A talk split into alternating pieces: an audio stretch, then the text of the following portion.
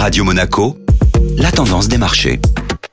Radio Monaco, la tendance des marchés avec Société Générale Private Banking. Bonjour Anna Ranou. Bonjour Benjamin. Prudence lors de la séance d'hier en attendant la décision de la Banque centrale américaine. En effet, la prudence restait de mise mercredi en attendant la décision des banquiers de la Réserve fédérale réunis depuis deux jours pour la réunion du comité de politique monétaire. Si le marché n'anticipe pas de hausse de taux, c'est le discours qui sera suivi de près afin de tenter de savoir si les taux seront bien revus à la baisse l'année prochaine. En attendant, les investisseurs ont pris connaissance hier des prix à la production aux États-Unis, mesurant l'inflation côté producteur. Les prix ont progressé sur un an en novembre de 0,9% contre 1,2% en octobre. Dans ce contexte, le CAC 40 a terminé la journée en baisse de 0,16% à 7531 points. Même tendance pour l'Eurostock 50 qui clôturait légèrement dans le rouge à 4530 points. De l'autre côté de l'Atlantique, le marché américain ouvrait aussi en léger repli. L'agenda reste chargé cette semaine puisqu'aujourd'hui se tiendra la réunion d'une part de la Banque centrale européenne et d'autre part de la Banque d'Angleterre